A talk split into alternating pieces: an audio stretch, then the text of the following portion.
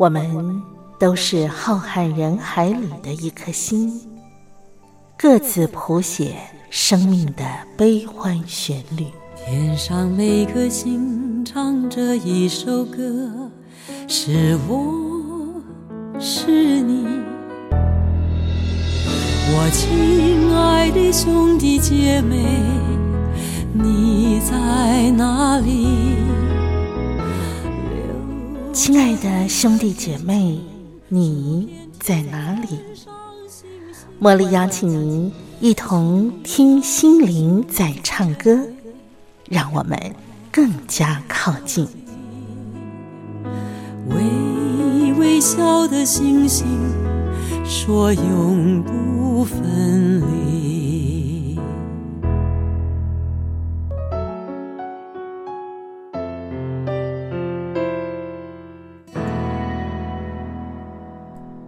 听心灵在唱歌的好朋友，我是茉莉，感谢你每个星期一。和星期二啊，都和我共度这一个小时，听心灵在唱歌。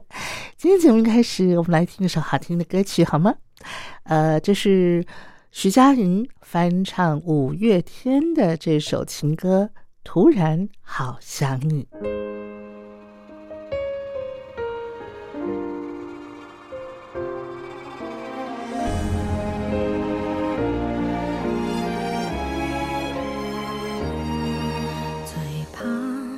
空气突然安静，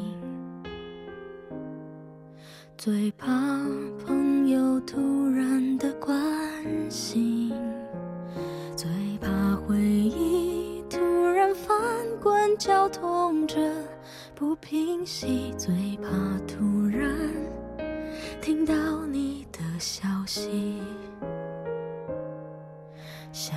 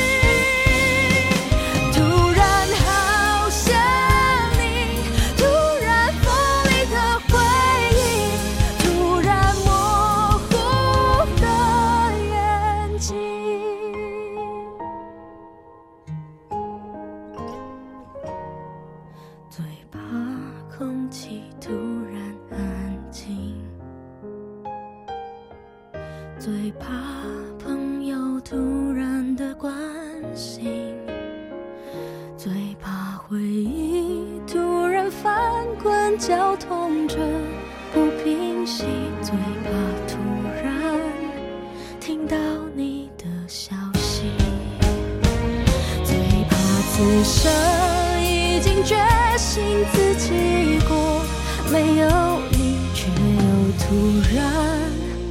听到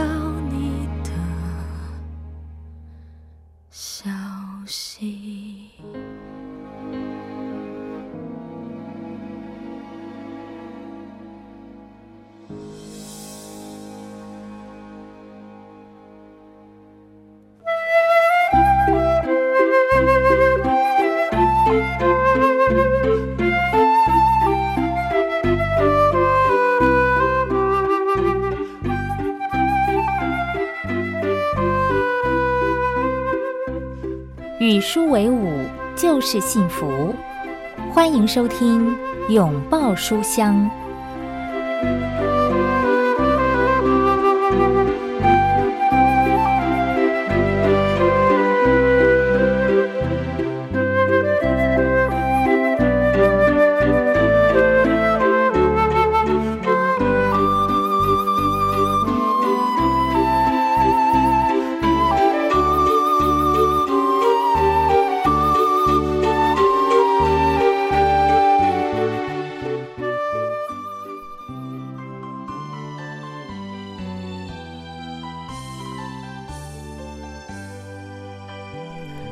从小到大，我几乎每天早上都赖床，也因为这样，求学期间常常懊恼，上学迟到，考试准备不及。出社会之后，也常常是慌慌张张赶着上班，从来没能好好吃顿优雅丰盛的早餐。偏偏人很奇怪，越是做不到的事，就越想要挑战。像我，就一直很想挑战早起这回事。最近采访了一个早起的家庭，对我个人来说是一个有趣的学习经验。受访者竟然约我清晨五点见面，五点到新竹，我的摄影搭档难以置信。不过为了采访，我们真的四点不到就从台北出发，五点之前赶到对方的家门口。当时天还没有亮，陈老师全家已经起床，正在准备早餐呢。我们采访的这位陈坚贞老师，其实颇有名气。他是这几年企业界流行的地瓜养生餐的创始人。他主张要吃当季简单的食物，像农业时代一样，日出而作，日入而息，过规律的生活。这是他自己抗癌养生的秘诀。他也努力要向外倡导自然律例的健康之道。这个家庭通常最早出门的是念高中的老二，一个年轻大男孩，背着书包赶在五点半之前摸黑到教堂查考圣经。爸爸妈妈说，这是对年轻人重要的操练，可以养成自律、勤奋、早起的习惯。因为自己做不到，我惊讶地看着这位高中男生的自律精神，对他满是敬意。第二个惊奇是他们家的早餐。不是面包、牛奶，而是完全没有加工的二蔬一果，加上地瓜和白米饭。有的是市场买的，有些是周末回新竹老家田园摘采的，只经过简单的蒸煮，吃的是食物的天然原味，自然、新鲜又健康。清早的谢饭祷告，为桌上的食物献上感谢的时候，真的能够感受到那种对土地和大自然的敬意。另一个特别的现象是，早餐过后，全家各自展开一天的工作。还不到七点，大女儿练琴，念国中的二女儿忙着准备功课，妈妈开始接电话回应学生的问题。全家人好整以暇，仿佛时间比一般人多更多。我发觉他们早上做事似乎特别有效率。想到自己平常连早餐都来不及吃，每天只求上班不迟到。匆匆赶到公司，时间却不像是自己的，总是被催逼着要忙下一件事。两相对照，实在汗颜。老祖宗说：“日出而作，日入而息，一定有他的道理。”陈建真老师回忆自己三十三岁在产台上中风，隔半年疑似罹患乳癌，全身是病，每个月花在中药西药上就是一大笔的开销。加上那段时间和先生感情上出现了问题，心理状况不理想，满脑子负面情绪。想不到后来竟然是早睡早起、健康饮食这么简单的事，帮助他走出困境。他先调整自己的作息。他说，以前老觉得自己是个夜猫子，三更半夜不睡觉，白天却总是睡眠不足。于是他看什么都不顺眼。包括自己的先生，只要他晚点回家，自己总是一肚子的气等着发泄。两个人一见面就吵。后来他就索性不等先生，自己先睡。说也奇怪，当他开始早睡早起，起床后吃一顿丰盛愉快的早餐，就觉得事情好像没那么严重，整个人也就越看越可爱了。我想这应该就是正面思考的力量。我好像懂得这个感觉。有的时候三更半夜睡不着，烦恼的不得了的事，到了早上一呼吸到新鲜的空气，看见令人愉快的阳光，突然觉得一切都变得简单起来了，没有什么大不了。原来早晨的太阳有疗伤止痛的功效，还可以对人产生正面的影响力。这真是上帝赐给人的好礼物。我很同意陈建章老师的理论。我们常常是本末倒置，例如忙着赚更多钱，却把身体给弄糟了，于是赚的钱只得拿去买药、缴医药费；或者总觉得自己没有精神，不断的喝提神饮料。你怎么不干脆早点睡觉，早睡早起，好好享受充裕的清晨时光，天天有好的开始呢？通常我们采访、制作专题。总希望带给观众一些感动。不过这回采访陈老师，却好像是对我自己的提醒：早睡早起，吃健康早餐，让生活简单，做正面思考。大家都知道啊，明明都是简单的老生常谈。不过我活这么大的年纪之后，怎么还是需要提醒呢？想到耶稣在克西马尼园对睡着的门徒所说的。你们心灵固然愿意，肉体却软弱了。唉，我的肉体真的太软弱了。早晨闹钟响了，好想再多睡十分钟就好。不过连十分钟都不行，清晨的十分钟可以做不少事呢。经过这次采访，新的一年我有新的励志。我知道自己很喜欢励志，也很清楚自己常常是肉体软弱。不过，我还是很享受那种励志之后充满希望的感觉。而且这个课题理论上很简单：早睡早起，享受清晨阳光，为上帝所赐的礼物献上感谢，天天都是新的开始。这么简单的一件事，希望自己做得到。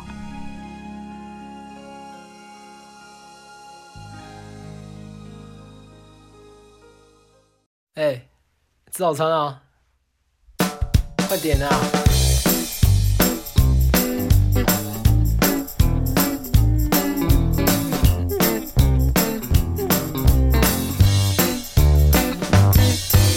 有好多好多早餐在这里，在我们最熟悉的早餐店里。不管你睡得多晚，起得多晚，这姊妹永远在这里，欢迎光临你。对啊，对啊，对啊，对啊。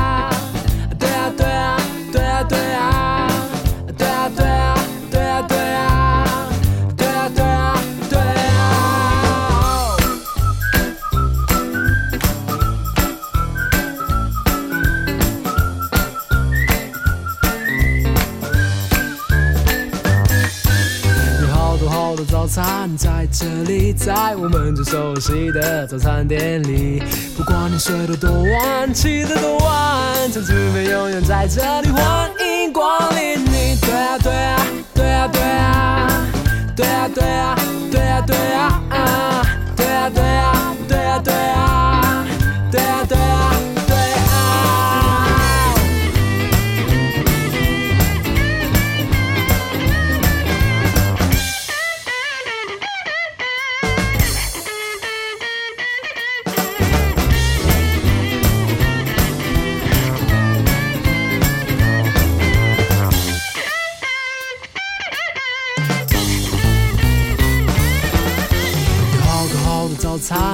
这里，在我们最熟悉的早餐店里。不管你睡得多晚，起得多晚，这姊妹永远在这里，欢迎光临你。对啊对啊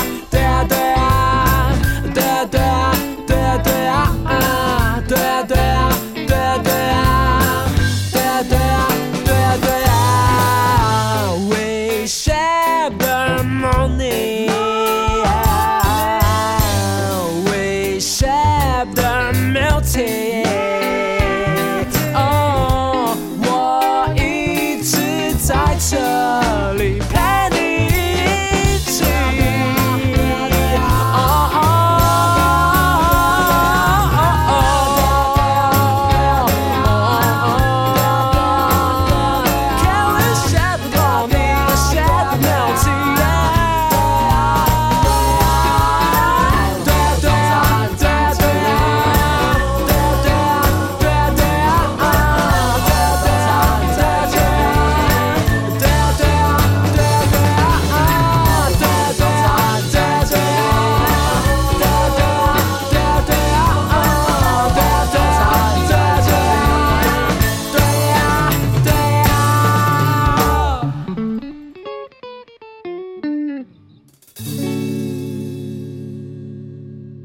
在我们今天的节目单元里头，茉莉要为您访问到伊甸基金会啊，呃，担任啊、居家照顾在啊、宜兰地区的主任啊。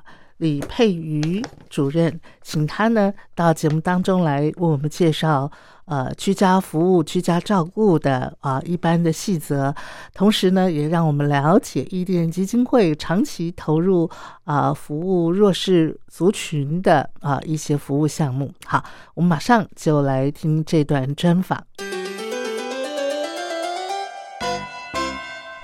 今天在我们节目单元里头，茉莉为大家邀请到了伊甸基金会啊，那么专门负责呃居家服务啊，在宜兰地区居家服务的这个呃主任李佩瑜啊，请佩瑜呢来到我们的单元里头来为我们介绍伊甸基金会居家服务这一块啊，他做了这个哪些事情，同时呢，呃，有心要从事。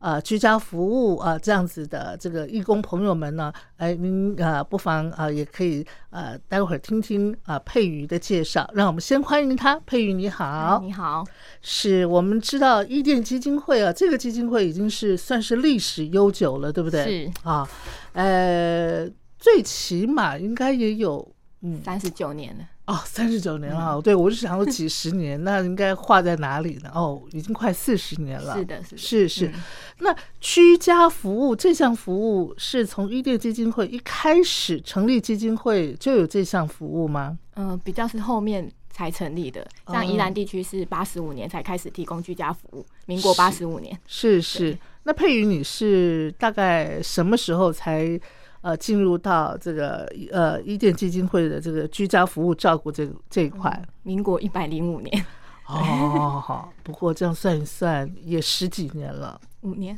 啊，哦，五年啊，啊，一百零四年 啊，是是是啊，我算成西元年份了哈，啊，五年啊，是。那我想啊，先请佩瑜来跟所有的听众朋友介绍一下所谓的居家服务，它指的是什么，好不好？嗯、嗯居家服务呢是提居服员到案家就提供一些身体照顾以及家务跟生活照顾服务的部分。那很身体照顾服务的部分就包括就协助我们的长辈沐浴、进食、陪同运陪同运动、翻身拍背等等。那另外一个是家务及日常生活照顾服务，我们会帮忙长辈做一些备餐，然后居家环境的清洁以及衣物洗涤、代购物品等等。那我们伊甸基金会在全台湾有三个县市有在做道宅沐浴车服务，这是比较 特别的。对，道宅沐浴车服务是用专用的车辆跟组合式浴缸，就是在按家把浴缸组合起来，然后让长者长期卧床的身心障碍者或者是长者可以做一个泡澡的服务。对哦然后以是对让他们就是身体可以维持一个干净整洁，然后比较卫生的这个来维持他们的居家生活品质，这样。是这个叫做道宅沐浴车哦，对。道宅沐浴车。对，那居家服务的话是可以呃也做这项，就不不需要道宅沐浴车，但是就是呃帮长者就沐浴，有这样服务吗？嗯，居家服务的有项目有有有，就是呃利用轮椅或是便盆椅把他们长辈推到浴室里面做一个全身的沐浴的部分，或者是他可能体重有一些限制，他太重了，服务员可能没有办法搬他到浴室，因为怕会有危险，他们会用床上擦澡，哦，就是比较床上擦，，对可是就是。长期擦澡的状况下，就是没有碰水嘛，嗯所以我们会呃承办道宅木车这个服务，就是希望长期卧床这些长辈也能嗯就是进到水里面，享受那个水的感觉。对对对对对对哦，哎，这个很重要哎。是对，很久很久，如果说没有洗澡，然后你让他沐浴泡澡的话，那那真的是一种很很放松、很舒缓的感觉哈。对，而且我们嗯洗澡的过程就是有一些搭配一些按摩，就是呃，我们是三个人提供这样的服务，所以我们会有哦同时有一个护理师跟个照服员，同时就是帮他做全身按摩，从头到脚，就是这样全身性的按摩来促进他的血液循环。是是是，你说现在那个道宅沐浴车，嗯。伊甸基金会有几辆啊？呃，三台，一呃个在宜三兰，嗯然后台北嗯跟台东。哦，那这个道宅沐浴车有是不是几乎每天都会要派出去工没？有办法，因为其没实它的有办法它在长照给付的基准面，它算是单价比较高的。我们一般来说，假设沐浴就是三百六十五元，可是像道宅沐浴车就是两千二或两千五。哦，看他的身体状况有没有插管，是是有没有需要护理师哦的这样的服务的话，会起价会比较高。是，对，所以现在像以宜兰地区来说，会有限制，说一个月可能只能使用一次到两次的服务。哦，是是是，好，那接下来我想可能如果有这个需要的收音机旁的听众朋友就很关心了，那长辈基本上他们呃需要呃什么条件，他们就可以提出呃所谓的居家服务啊，甚至是什么道宅沐浴车这样服务呢？嗯，主要就是需要经过当地政府的长期照顾服务管理中心，他们要评估这个长辈或是呃失智症者或者是身心障碍者他的失能等级，他们会有一套的评估标准。然后主要呢，呃，主要这些对象要包含就是六十五岁以上的失能老人，或者是一些失能的身心障碍者。以原住民来说的话，是五十五岁以上跟五十岁以上的失智症者，他们是符合提出这个需求的。那就会当地的呃照顾管理中心，他们派照专去家里面评估他的状况，然后再呃派下派给呃各管。个案管理员，那个案管理会会帮他拟定照顾计划，之后才会进到我们居家服务。哦，那你刚刚讲说什么照顾管理那个单位叫什么名称啊？就是它它全名是叫社区整合型服务中心，好长哦，对，哈长照服务的呃，就是服务提供的专业人员蛮多的。属在社会局里面的吗？呃呃，不同的县市不一样，像我们哦是卫生局，可是像台北是社会局，台北是社会局，对他们就是哦看当地政府。宜兰，宜兰的话是是卫生局。对，哦，是。那如果一般民众基本上家里头就是需要有一个呃，比方说呃嗯呃替手啊、来嗯帮他呃照顾呃家里头的，比方说卧床啊，或者不行动不便，或者是失能失智的这样个老人家的话，通常还是是不是应该先跟他们的里长来寻求这方面的协助的一些讯息，是不是其是？实现在的申请方式非常的方便，其实上网也可以做一个长期照顾的一个申请。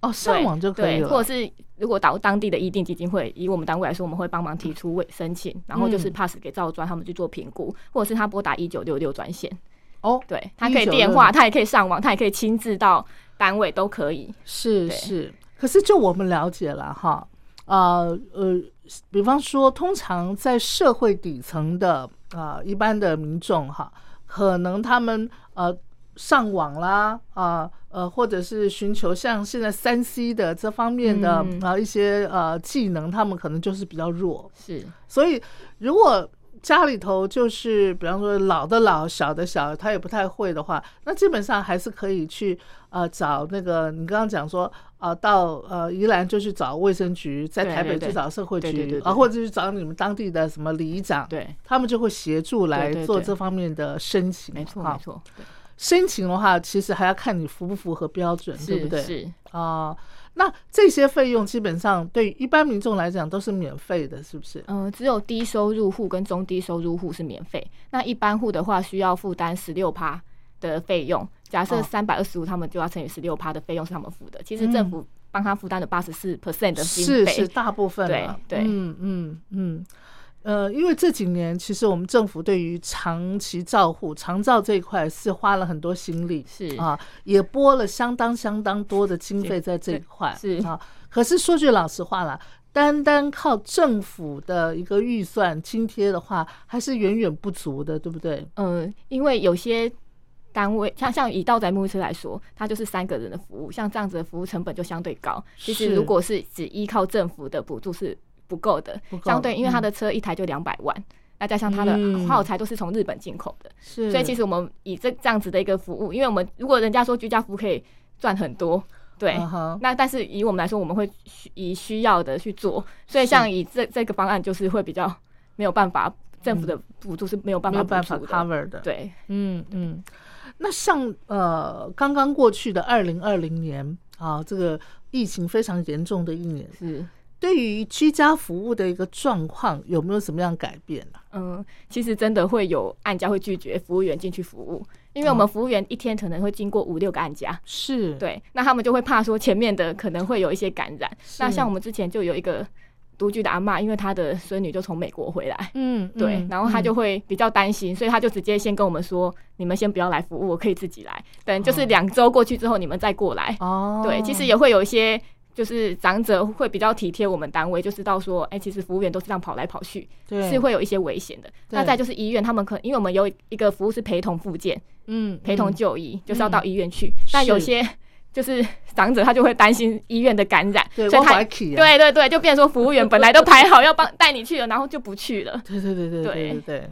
因为说句老实话，像疫情非常严重的时候，大家基本上的一个概念就是医院能不去就不去嘛，对好，对不对？哈，那如果说不去医院，就没有办法做复健嘛？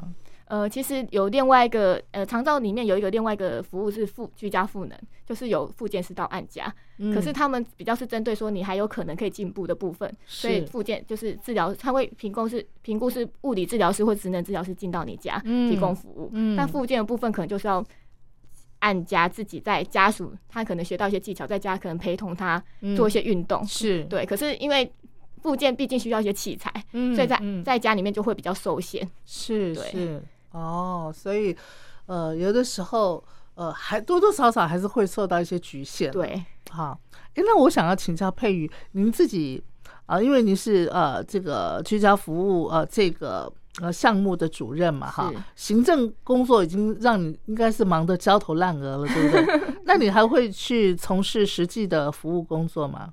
呃，比较少比。较少。嗯，对嗯刚开始，呃，进来伊甸基金会的头一两年，你应该都是会参与那个对我还曾经就是到到宅牧医去帮忙洗洗长辈，因 为就是人有缺乏的时候班排不出来，然后但是我又觉得说这些长辈很需要，所以其实我是会进去帮忙做沐浴，就是协助沐浴的部分。是我要跟听众朋友稍微描述一下，因为我们佩瑜主任呢是非常娇小的。然后身材呢，嗯，非常的，我觉得纤细 的，好是，就看上去就是这样，这样子有点，嗯，这样弱不禁风的感觉。然后你你就想象这样子的一个身材这么玲珑娇小的啊主任，然后要帮人家呃帮那个老者啊或者行动不便的人，然后帮他们沐浴，然后甚至要帮他们翻身，那个那个呃会不会有时候对你来讲很吃力？需要一些技巧啦，就是他们比较资深的服务员，他们就会教说，哎、主任要怎么搬，你才不会受伤，你要怎么洗，哦就是你的腰才不会受伤。其实他们都会。我们其实还蛮希希呃，就是我们一些资深的服务员，他们是很乐意在带我们这些比较经验比较没有那么丰富的服务员，哦所以我们就是从中学。嗯，对嗯。哎、那讲到这个，我就想要请教佩瑜主任，怎么样的人可以进入到伊甸里头基金会里头担任这个居家服务的这个，嗯，他算是志工吗？嗯，它是一个呃一项专业服务，是有专业服务的，对对对对。怎么样的人可以进到呃你们这个团队里头呢？嗯，呃，现在就是政府开了很多照顾训照顾服务员训练班，那只要就是呃有兴趣的一些民众，你们就可以去上课。那上完课之后，你们就会取得就是证书，就结业证书之后，其实就可以到呃各地的居家服务单位提供照顾服务。对，那也可以去考那个丙丙级证照。嗯对，，因为其实我们蛮鼓励我们单位的服务员去取得一个专业技术证照。嗯，对，像我们单位就大概九十二趴的服务员都有丙级证照。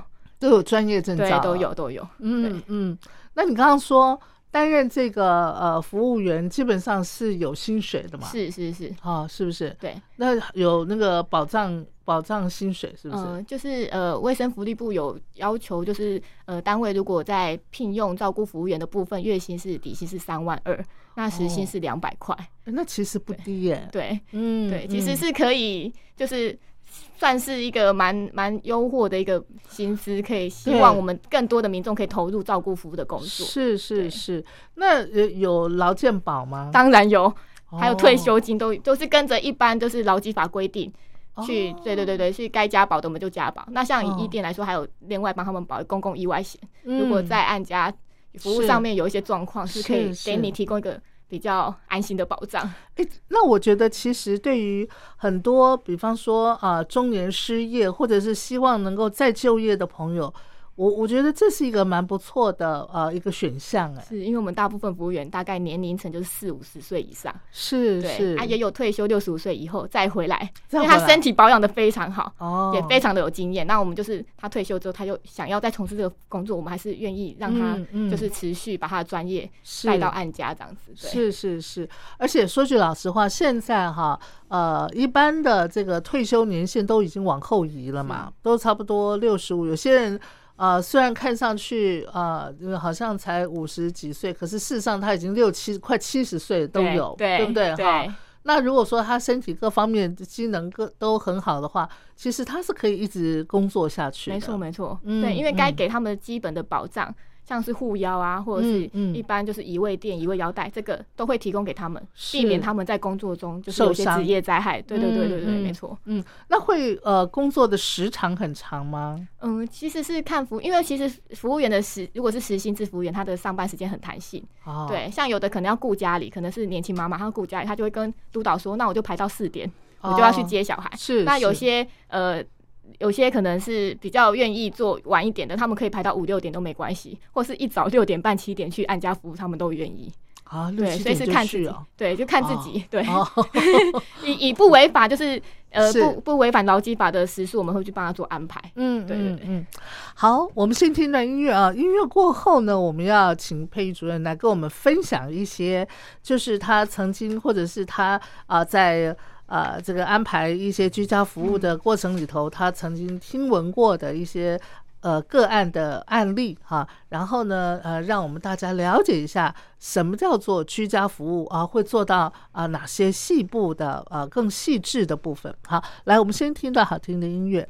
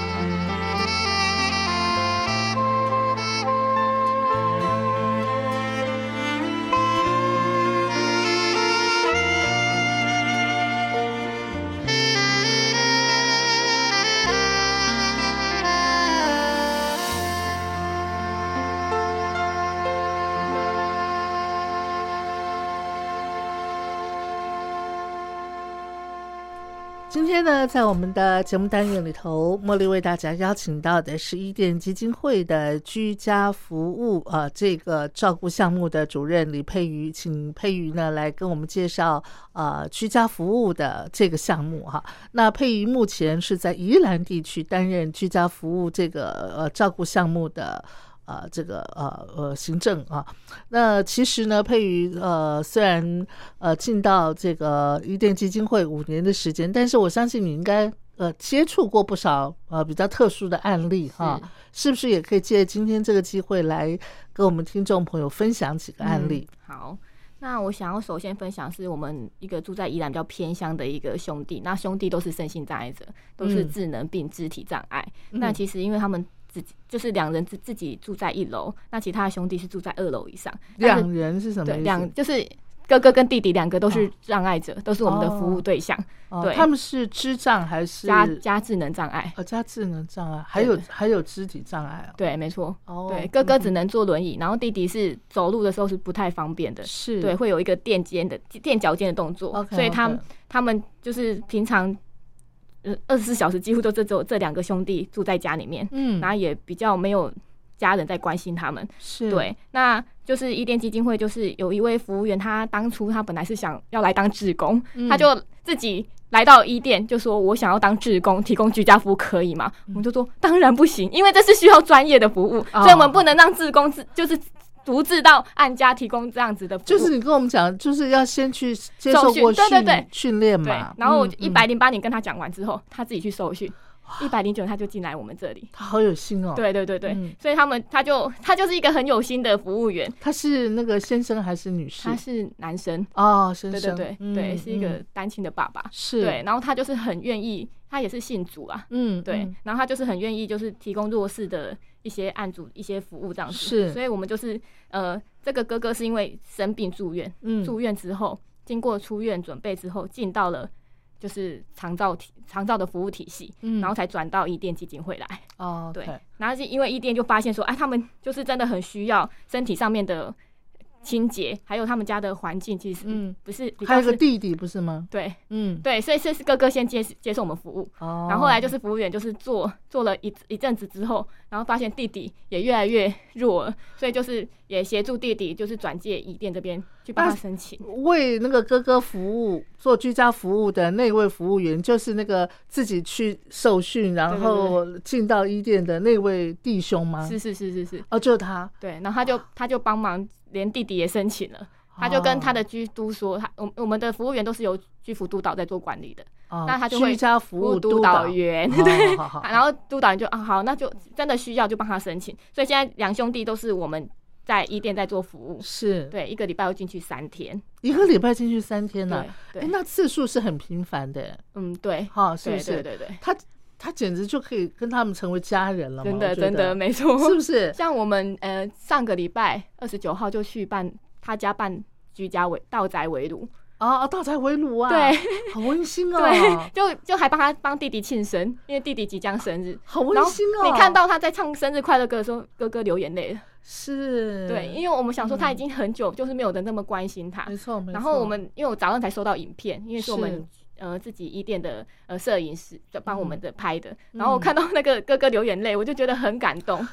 对。对。我也快要流眼泪，真的很感动对，。因为你看他嗯。他当初他中午没有什么饭吃，那其实就是有一餐没一餐的。嗯，然后所以我们服居服督导员就先帮他拍了送餐服务，是。但因为他们又没有金，就没有钱可以嗯付，嗯。他找到了一个不用免费的送餐服务，让他中午至少有两颗便当可以吃。是，对。哦，对，然后我们服务员就会比较是呃，他会自己排，他比较是呃早上或下午的时间，就看他的需求，然后我们就会帮他做一个洗澡，然后换尿布，然后家家里的居家环境清洁，然后陪同他外出，哦，因为哥哥没有办法下床了，是不是？哦，都是要移位，哦要移位，在长时间是坐在轮椅上面的。哇哦，对哦哦，对，然后我们这次围炉就是就是我们家居家照顾服务处的处长特别帮我们连接的义检的单位，嗯，就是宜兰当地的一个就是有在做减法的一个店。哦，减法，对对对，减法，对对，嗯老板他就来到我们这这个地地方，帮他们两个做义检的部分，做是做造型，快过年了嘛，对对，就帮他做一个嗯。就是比较好看的造型，比较说头发不会就是很这披头散发，对对对，对对对对，那这两兄弟呃，接受居家服务照顾的两兄弟，他没有其他的家人吗？嗯，因为家人自己的状况也不是很 OK，就也是有，就是工作也不是很稳定，住在一起吗？对对，住在二楼，哦、住在二二楼楼以上。然后就不闻不问了。对，主要都是我们服务员在。哦，对对对，是应该庆生的时候把他们请下来。我们在事前有邀请啊，哦对，但是就是这个兄弟就说没关系，你们自己庆生就好。OK OK，对对对，嗯嗯。啊，我觉得怎么讲，家家有本难念的经哈，每家每户都不一样了哈。嗯但是幸好就是有像伊甸基金会这样子的一个社服团体，呃，至少它可以点亮一盏烛光啊，让呃需要的人心里头还是觉得很温暖的，是是是不是？是啊。然后我我也很钦佩那位那个自己就去啊接受那个训练，然后再回来说我现在可以进入 伊甸基金会了吗？他真的是锲而不舍呀对，而且他还会跑部落，因为我们啊跑部落我们宜兰县是他是原住民吗？他不是，啊，他不是、啊，而且他是以前从大陆做生就是做生意回来的，哦，对，他哦是回来台湾之后就就是进了教会，信了主。